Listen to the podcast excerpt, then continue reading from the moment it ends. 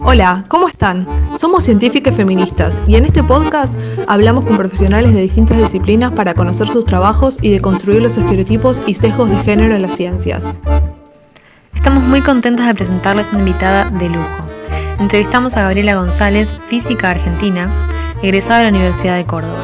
Tal vez la recuerden por aquel evento científico histórico que tuvo lugar en febrero de 2016, donde ella como líder de la colaboración internacional del LIGO, anunció que habían detectado por primera vez ondas gravitacionales. En esta tercera y última parte de la entrevista con Gabriela, repasamos su historia personal, desde sus inicios en una escuela técnica en Córdoba Capital, hasta convertirse en la líder de una colaboración científica internacional gigante. Hablamos también de machismo, de discriminación y de qué la motiva para dedicar parte de su tiempo a la divulgación de la ciencia.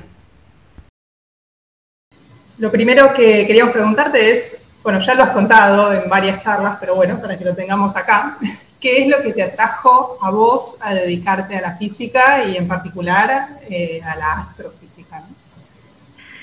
Sí, en realidad eh, fue, un poco un zigzag. Siempre me, gustó la matemática de la escuela primaria, mis padres eh, se preocuparon mucho por la educación de, de mí, de mi hermano, y nos mandaron a, muy buenas escuelas cuando vieron que a mí me gustaba la matemática y, bueno, en la ciencia, no tanto la ciencia, en la escuela primaria no, no aprende mucha ciencia, pero me gustaban esas cosas, la química, me gustaba jugar con juegos de, de química que me regalaban. Y encontraron para mí una escuela técnica en la otra punta de la ciudad, así que teníamos que, me llevaba mi papá como 45 minutos hasta hasta llegar a esta escuela, donde fui a la escuela secundaria, que tenía una especialidad en química, y la química me encantaba. Pero lo que más me gustaba de la química era ver cómo los átomos se unían para formar moléculas y cómo en los átomos estaban los protones en el centro y los electrones, que no eran, que no eran partículas, eran nubes, se tenían estos orbitales.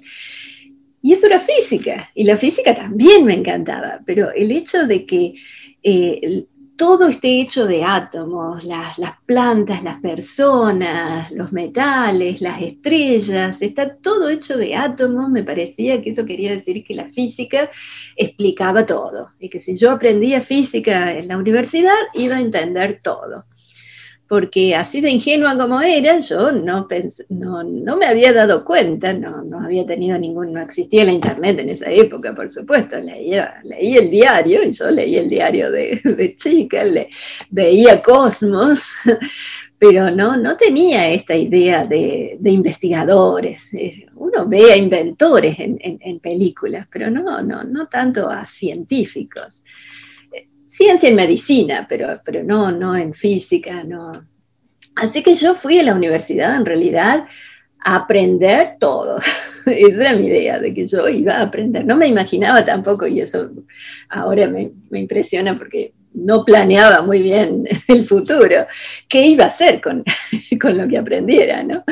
Pero yo, a mí me gustaba aprender, así que fui a, la universidad, a la FAMAF, a la Universidad Nacional de, Córdoba, a aprender física. Y ahí fue cuando me di cuenta que los profesores de física eran también investigadores, que no estaba todo en los libros, que, que ellos estaban no solo respondiendo preguntas que todavía no tenían respuestas, sino inventando preguntas nuevas.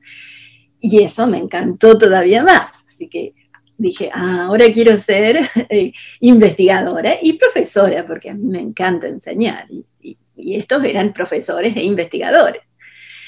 Y cuando eh, estudiaba en la FAMAF, me, eh, tenía que elegir un tema para la tesis de licenciatura y, y, la relatividad era lo que más me gustó. Me costaba, era difícil, pero era lo que más me gustaba. Así que quise hacer una, hice una tesis de licenciatura en la teoría de la relatividad, la teoría de la relatividad general, con un grupo que había en Córdoba, que era uno de los pocos grupos en Argentina que, hacía relatividad. Y eso fue lo que en realidad eh, hizo que encontrara a mi marido también, porque eh, mi marido estaba, había hecho la licenciatura y estaba haciendo el doctorado en el Instituto Balseiro, en Bariloche, es decir, muy lejos de Córdoba, pero él eh, quería hacer una tesis de doctorado en relatividad general. Y como no tenían un grupo de relatividad general en Bariloche, eh, decidió venir a Córdoba, a, este grupo en Córdoba, a, hacer investigación en Córdoba. Y ese era el grupo en el que estaba yo, ahí nos encontramos, él haciendo su tesis de doctorado, yo la de licenciatura, y nos gusta decir que ahí fue cuando probamos que Einstein se, se equivocaba. Tengo acá en mi casa un póster de Einstein que dice que no se debe culpar a la teoría de la gravedad porque la gente caiga en los brazos del amor, pero nosotros sí lo culpamos. Soy la prueba de que no es verdad. claro. Y y después a mi, a mi marido, eh, él se doctoró, al mismo tiempo, mi marido es Jorge, su nombre es Jorge Pulin, eh, eh, le dieron una, beca de postdoctorado en un grupo de, de, relatividad general muy importante en la Universidad de Syracuse, en el estado de Nueva York, en Estados Unidos. Y entonces nos fuimos, al principio era por un par de años, Él, esa beca de postdoctorado eran dos años, yo estaba empezando mi doctorado, que lo, iba a empezar en, en, Córdoba, dije voy, tomo cursos de doctorado allá, que me van a venir muy bien, y después volvemos. Pero hubo varias razones, una, una de esas fue la crisis económica del 89 que no fue tan grande como la del 2001, pero fue muy grande también. Y, nos, y entonces decidimos que, yo terminara mi doctorado en, en, la Universidad de Syracuse, que lo había empezado en la teoría de la relatividad general. Pero cuando lo estaba empezando, se unió la, a, a, la universidad, contrataron en la universidad a un profesor que estaba, con, que estaba trabajando con este proyecto LAGO, que había estado trabajando con Ray Weiss en MIT, eh, y, él quería, era parte de, este proyecto que recién, recién se había aprobado, era cuando recién estaba aprobado. Y a mí me encantó. Em, empecé a trabajar con él y cambié de nuevo. cambié de física teórica a física experimental, lo cual me costó un par de años con mi doctorado porque tuve que aprender muchísimas cosas nuevas. Pero desde entonces, me doctoré en el 95, ya hace varios años, pero desde entonces ya no cambié más. Dentro del ámbito de ondas gravitacionales he hecho muchas cosas distintas, he, trabajado en prototipos, he trabajado en, en, el sistema de suspensiones, en el sistema de alineamiento de los espejos, en, en diagnóstico de datos, en análisis de datos, he hecho muchas cosas distintas. Me gusta cambiar dentro de lo, dentro de lo que se hace en el proyecto, pero es, ha sido siempre en el campo de ondas gravitacionales. Pero es muy bueno también porque tenés así una visión, aparte pasaste de la parte más teórica a algo más experimental y dentro del experimental rotando, entonces tenés como una visión muy, muy completa de experimento, me parece, ¿no? Eso, eso debe estar muy bueno. Sí, sí, tengo una visión muy amplia dentro del, campo de ondas gravitacionales. No tengo una visión tan amplia como otros científicos que van, que, hacen un doctorado en un tema y hacen un postdoctorado en un tema ligeramente distinto y después eh, empiezan como profesores un, tema ligeramente distinto. Eh, yo no tengo esa, esa amplitud es decir, conozco mucho, mucho de ondas gravitacionales, pero no tanto de otros temas en física. Las dos cosas hacen falta, las dos, hacen falta distintas, distintas personas con distintas experiencias haciendo física. Seguro. Y dentro de los diferentes ámbitos en los que te desarrollaste, que estábamos contando recién, ¿sentiste alguna vez que hubo algún trato diferente hacia vos por, por ser mujer? Sí, sí, muchas veces, pero tengo que decir que mirándolo en, retrospectiva, eh, no, no me afectó de la manera en que le afecta a otra gente y como sé que afecta a, otra gente. Es totalmente dañino, por supuesto. Eh, aún ahora, eh, el, el, hecho, yo varias veces alrededor de, bueno, creo que las puedo contar con, dos manos, pero más de una mano.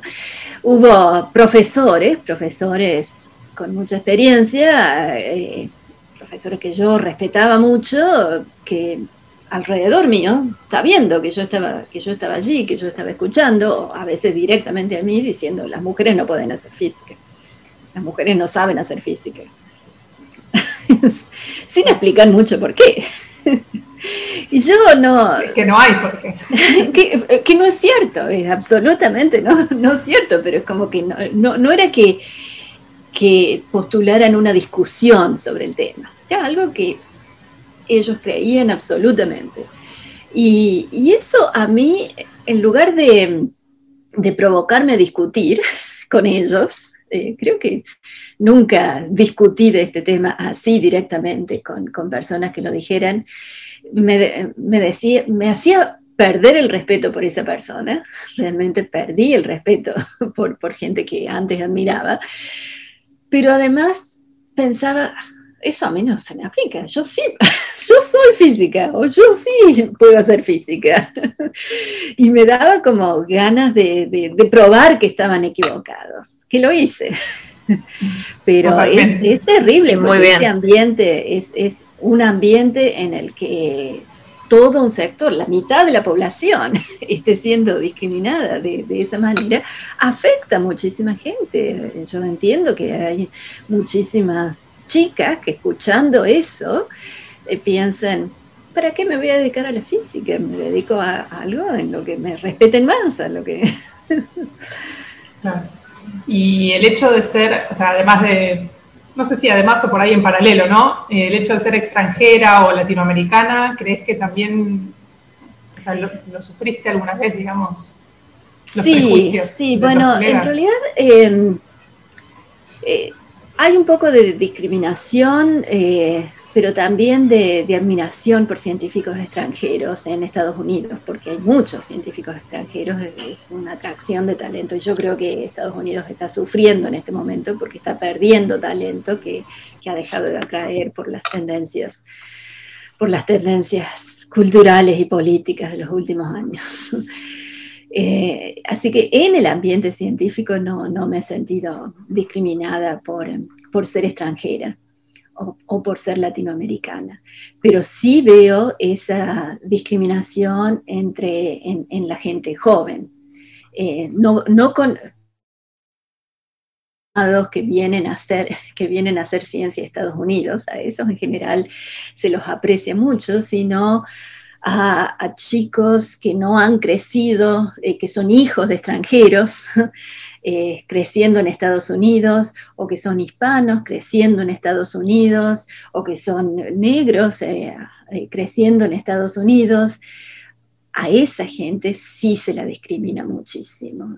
Y, y eso los números lo muestran la discriminación ya no es tan explícita. Hace muchos años que yo no, escucho a nadie decir las mujeres no, no pueden hacer física, eh, porque no, no creo que, porque no, lo, no, haya gente que lo piense, sino porque ya queda mal decirlo. Está, está prohibido, no, no prohibido legalmente, pero prohibido socialmente decirlo. Pero hay muchas otras cosas, muchas otras cosas, sobre todo en, Twitter y en Facebook, unas cosas terribles, terribles se dicen en contra de, en contra de mujeres todavía, en contra de, pero mucho acá en Estados Unidos, en contra de todo el que sea diferente. Homofobia, racismo, eso, eso todavía, todavía existe. Aún ¿Crees que, que en el ámbito científico eso es un poco mejor, digamos? O sea, como que hay menos discriminación por la causa que sea, digamos, o, te parece que siguen las tendencias de la población general? Me gustaría tu percepción, ¿no? O sea, no, sé si, no creo que tengas datos concretos. Me gustaría decir que en ciencia hay menos discriminación que, en otras áreas, pero no, no tengo los datos y, y, no me, y no me sorprendería que no fuera cierto y, te digo por qué, porque en física, eh, dentro, de, dentro de las ciencias, la física se considera una ciencia dura, una ciencia que es objetiva, las cosas eh, eh, son, es, la naturaleza, son las leyes de la naturaleza, la naturaleza no tiene género, no, no, no, tiene raza, entonces no, no hay racismo, no puede haber racismo en las leyes de la física, entonces tampoco en los físicos, porque los físicos hacen física. Y en realidad sí hay, cuando ves los números, por, lo, por ejemplo, en, mujeres, acá en Estados Unidos, la física eh, es la ciencia que menos fracción de mujeres tiene, tiene nada más que el 20%. La mayoría de las otras ciencias, eh, las únicas excepciones son ingeniería y ciencias de la computación. Física, ingeniería y ciencias de computación están en 20%. Todas las otras ciencias están entre un 40 y 60% de mujeres y otras ciencias como matemática. No, no, es que, no es que haya que ser una ciencia dura, la matemática es más difícil que la física y sin embargo en matemática hay más mujeres que, en física. Entonces, no, que la, que, la ciencia sea más, em, más analítica no quiere decir que haya menos discriminación, lamentablemente. Sí, sí, en definitiva los científicos también somos seres sociales, ¿no? Exactamente, exactamente. Bueno, yo voy a cambiar un poquitito de tema, eh, volviendo un poco al hecho de trabajar en una colaboración científica internacional, como vos bien contabas antes. ¿Cuál es un poco tu experiencia justamente de trabajar en un ámbito de este tipo, ¿no? O sea, con, tanta gente de tantos lugares diferentes, en una colaboración. Eh, ¿Cuáles son las ventajas y o desventajas que vos crees que trae este tipo de, colaboraciones? Bueno, la ventaja que, yo empecé a apreciar cuando, cuando estaba haciendo el doctorado es conocer gente de otros países, conocer otras culturas. Eso, eso me encantó cuando empecé a hacer. Yo en Argentina había viajado poquísimo al exterior. Eh, había, había tenido una beca en un instituto en Italia Ah, justo antes de, ir, había ido a Chile, había ido a Brasil, pero no, no, no conocía muchas otras culturas. Es más, me acuerdo de haber ido a un congreso en México y, impresionarme tanto de cuán distinta era la cultura en México, cuánto más amable era la cultura en México que la que yo conocía en, Argentina. y, el hecho de que no sé, uno crece sin pensar en esas cosas, o a lo mejor ahora que hay internet la gente piensa mucho más en estas cosas, pero el hecho de que haya culturas diferentes y que la gente crezca de manera diferente y que piense de manera diferente, que cocine de manera diferente, me, encanta, a mí me encanta, me produce muchísima curiosidad. Y en la, eh, estudiando en el doctorado tenía, tenía compañeros israelíes y compañeros hindúes y compañeros europeos, y nos juntábamos a cocinar y era, era todo distinto, era era hermoso. Y en la colaboración es, así, y además con los congresos de la colaboración y con conferencias de congresos de, ciencia, empecé a viajar muchísimo a otros países, a otros continentes.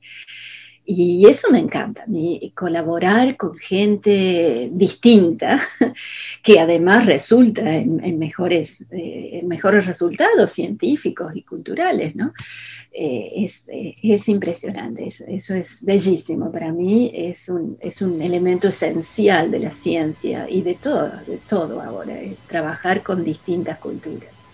Uno de los problemas que, eso, que eso creó, y eso, de eso me di cuenta sobre todo siendo la, líder de la colaboración y organizando los, los, congresos y resolviendo algunos conflictos que aparecían en los congresos, es que al haber distintas culturas hay distintas maneras ah, de, ser bien educado. es decir, lo que, lo que en un país se considera buena educación, en otro país es mala educación. En lo que en un país se considera normal, en otro país se considera agresivo. Y, esas, y esas interacciones entre distintas culturas a veces eh, producen faltas de comunicación, de que alguien se siente ofendido cuando alguien no, no quiso ser ofensivo, o al revés. A nosotros nos pasa mucho de, bueno, ambas trabajamos en colaboraciones, así que creo que comparto todo lo que dijiste tal cual. Una cosa que nos daba mucha gracia es que cómo saludar a la gente, ¿no? Ah, Uno, nosotros damos besos, somos muy, viste, cálidos, y yo de repente caía en, en el CERN en Suiza, donde hay gente de todos lados, y vos te acercás un poco y ya te miran como, eh, ¿no? Eh, o sea, gente que se da tres besos, uno, ninguno, gente que se da la mano, se saluda de lejos. Entonces tenés que encontrar un punto que decís, bueno, como yo no sé de dónde sos vos o cómo, qué es lo que te incomoda o no a vos, bueno, no sé, te saludo de lejos por las dudas, pero mm, sí, son, son un montón de cosas muy curiosas, pero es riquísimo todo lo que uno aprende de, hablar, de comer con otra gente, otras es, es increíble. Y también trabajar, como decís vos, ¿no? Porque son culturas diferentes de trabajo mismo, ¿no? Claro, Tienes diferentes de las cosas. Yo concuerdo con vos que es uno a un problema de física. sí, sí. Es importantísimo, sí. Eh, las colaboraciones son importantísimas, me parece. Y ya que lo mencionaste, eh, queríamos por ahí que nos cuentes cómo fue que llegaste a ser la líder de LAIGO, la líder, la vocera, además de tener la suerte de que fue en ese momento tan maravilloso, lo fuiste durante muchos años, ¿no? ¿Cómo, cómo llegaste sí, durante Seis años. ¿Por qué pensaste que te eligieron? Sí, eh, bueno, en el 97, como te decía antes, se creó la colaboración científica del AIGO y éramos, como te digo, unas 200 personas, unas 20, 30 instituciones. Eh, de Europa, bueno, había de Europa, de Australia y de Estados Unidos, esas eran las, eh, las regiones en ese momento. Y el primer vocero, el primer líder de la colaboración, en muchas colaboraciones, en, esto es esto es heredado de física de partículas, pero en, varios tipos de colaboraciones, el líder se lo llama vocero porque es el que representa la voz de la, de la, colaboración, pero también es el líder científico, o la líder. y eh, Ray Weiss eh, fue el primer líder de, la colaboración eh, cuando nos estábamos organizando y él fue por, por cinco años y, ya nos organizamos mejor y entonces decidimos que íbamos a elegir un líder, que íbamos a tener elecciones, queríamos ser más, más democráticos y tener eh, dar representación a distintos sectores. Entonces íbamos a tener elecciones de, de, líder, también tenemos grupos de trabajo y dentro de cada grupo de trabajo que íbamos a elegir esos líderes. Y eso empezó en el 2000, bueno, tengo que contar para atrás. Yo empecé en el 2011, el líder anterior empezó en el 2007, el líder anterior empezó en el 2004. Sí, 2003, sí, 2003. En el 2003 eh, empezó como, como, líder el que fue mi director de tesis en, en la Universidad de Syracuse, el que me introdujo al, agujero negro de ondas gravitacionales y agujero negro porque es lindo, es un, tema lindo, no, no, se lo usa ahora como algo feo. Y eh, Peter Solson, él fue el primer vocero electo eh, y los términos eran de dos años pero se lo reeligió en el, en el 2005. En el 2007 se eligió a otro, a otro líder, que era un profesor de la Universidad de, Florida, se lo reeligió por otro término, y en el 2011 eh, se, me eligió, se me eligió a mí. Y en estas elecciones siempre tenemos varios candidatos porque insistimos en, tener varios candidatos. No, tenemos campañas políticas, no, son campañas, pero tenemos una reunión en la cual cada, candidato presenta ideas, una visión, para qué es lo que hace falta hacer en los próximos años. Y de esa manera nos enriquecemos porque tenemos varias, varias ideas y generalmente el que sale electo implementa las mejores ideas de lo que sea discutido, así que no, no, no son competiciones, pero, pero sí tenemos varios candidatos. Y yo había sido um, líder, eh, antes de, que hubiera líderes electos, había sido líder de uno de los grupos de trabajo buscando ondas gravitacionales de, de, sistemas binarios. Después había sido la líder de, de, otro grupo de trabajo que hace diagnóstico de datos y calibración de datos. Y en el 2011, eh, bueno, ya antes de eso había sido candidata en algunas elecciones anteriores y en el 2011 se me eligió como candidata, que era cuando habíamos dejado de trabajar con los detectores iniciales y estábamos empezando a instalar los la, tecnología avanzada, pero todavía analizando los datos de, de LIGO inicial. Es decir, a mí me tocaba eh, prepararnos para, esta, para esta nueva época.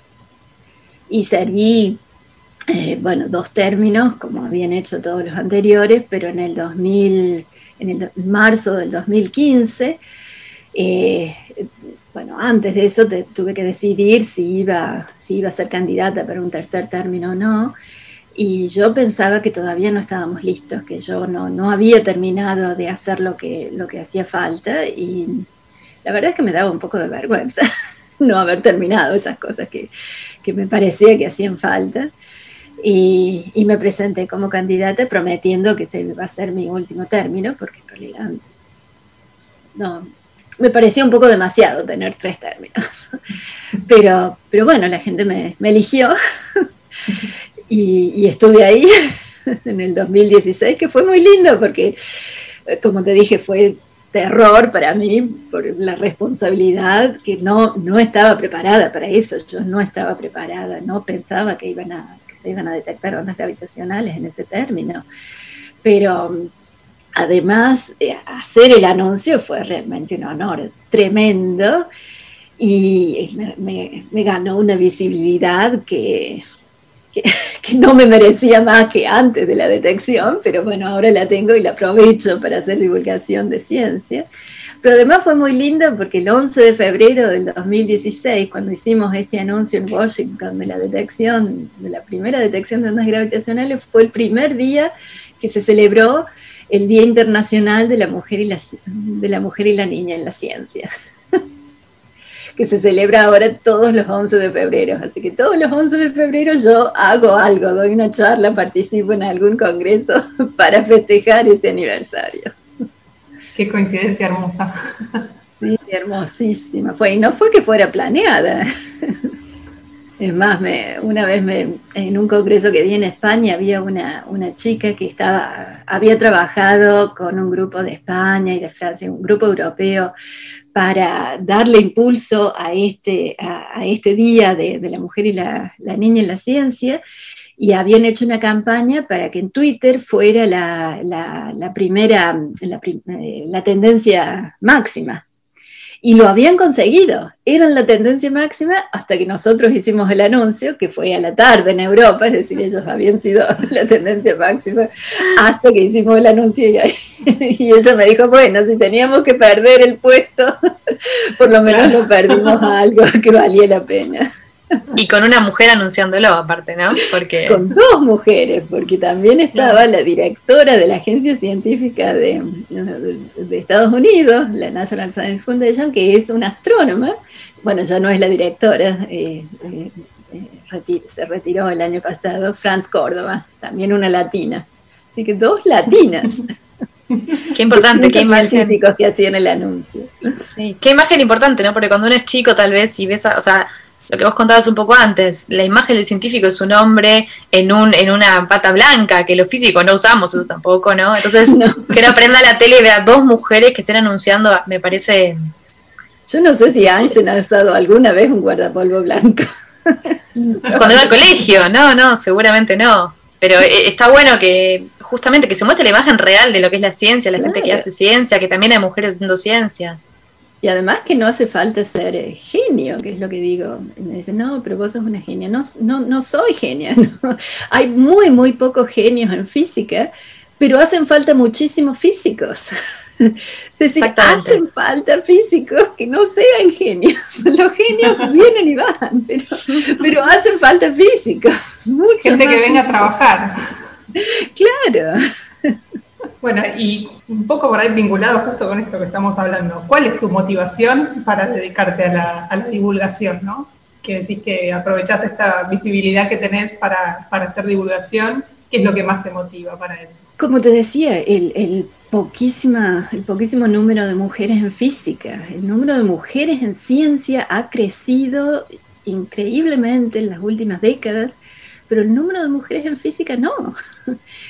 Argentina es uno de los países que, tiene una de esas fracciones más grandes, y es el 30%, ¿no? tampoco es, algo de lo que estar muy orgulloso. Y, es, y a mí me parece que es un desperdicio de talento increíble.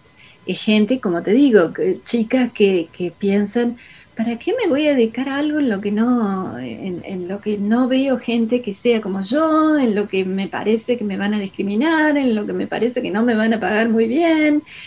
me dedico a otra cosa. Y, es, y esa es la gente que, nosotros queremos atraer, gente que, tiene criterio, que sabe, que, que, sabe lo que quiere y quiero mostrarles que hacer la ciencia es divertido, que las mujeres que hacemos ciencia eh, la hacemos bien y la, y la hacemos con gusto y que estamos, eh, no, bueno, eh, esto depende del país y, sé que en Argentina ha sido para todos los científicos, no solo para físicos, la situación económica y es, sigue siendo terrible.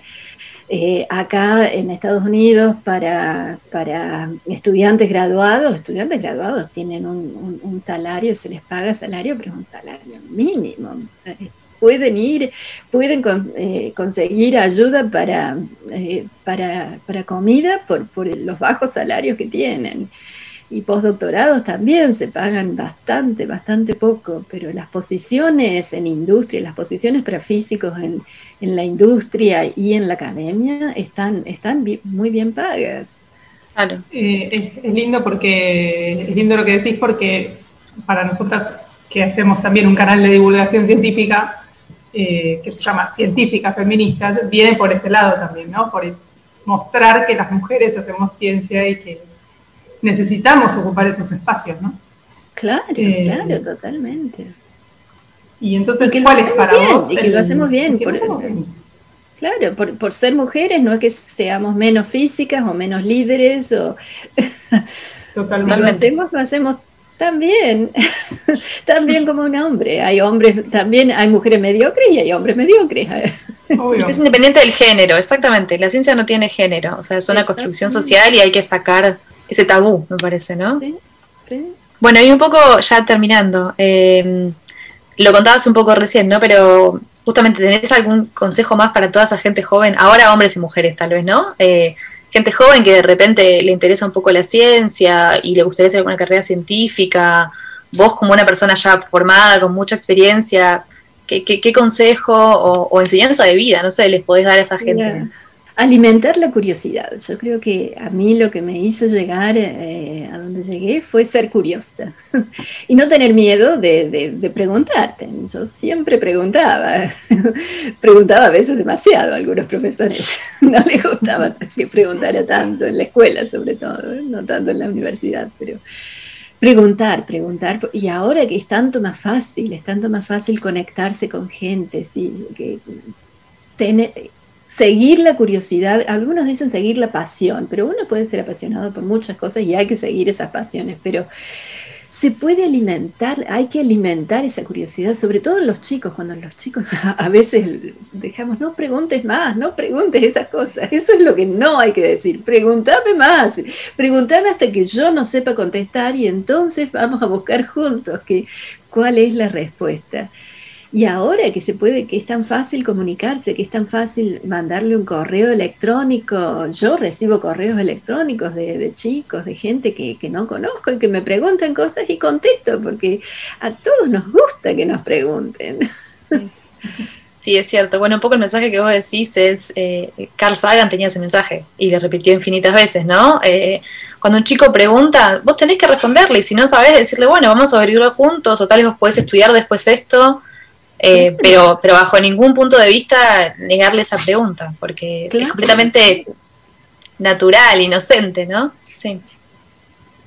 Cuando, incluso cuando enseñamos física, cuando enseñamos física, yo que enseño en cursos, uno enseña como si todo se supiera. Por eso, por eso fue que en la escuela yo pensaba que todo se sabía, porque cuando uno, en los cursos se enseña lo que ya se sabe. uno aprende a hacer problemas que otros ya han resuelto, uno estudia física que otros han, hecho y uno tiende a, creo que ya en la escuela se hace ese estereotipo de que eh, no, no, no hay curiosidad por lo que no, no se sabe todavía. No hay concepto de que hay cosas que no se saben todavía y eso es lo que hay que alimentar nosotros como profesores y a los chicos con, con preguntas, que pregunten. Es tanto y que es tan interesante todo lo que no sabemos. Mucho más que lo que sí sabemos. Es más, cada vez que mientras más aprendemos, más nos damos cuenta de cuánto no sabemos, lo cual es lindísimo. es como descubrir, como descubrir tierras nuevas, ¿no? Se llega a una tierra nueva, pero ahora es un continente nuevo. Claro, no, no, te, no te aburrís nunca, esa es la realidad. Siempre hay cosas para hacer. Bueno, Gabriela, muchísimas gracias. Yo la pasé Muchísimas gracias. Hemos sí, te gracias a ustedes por este trabajo. Como les digo, la divulgación es importantísima, sobre todo esta divulgación feminista. Sí, la verdad que nos parece que sigue habiendo ahí un espacio para llenar, así que eso es lo que nosotros intentamos hacer en este espacio. Eh, para lo cual necesitamos que científicas como vos nos den bolilla y vengan a nuestras entrevistas. Así que estamos realmente muy agradecidas. No, gracias. Gracias a ustedes por, por hacer esto y por invitarme.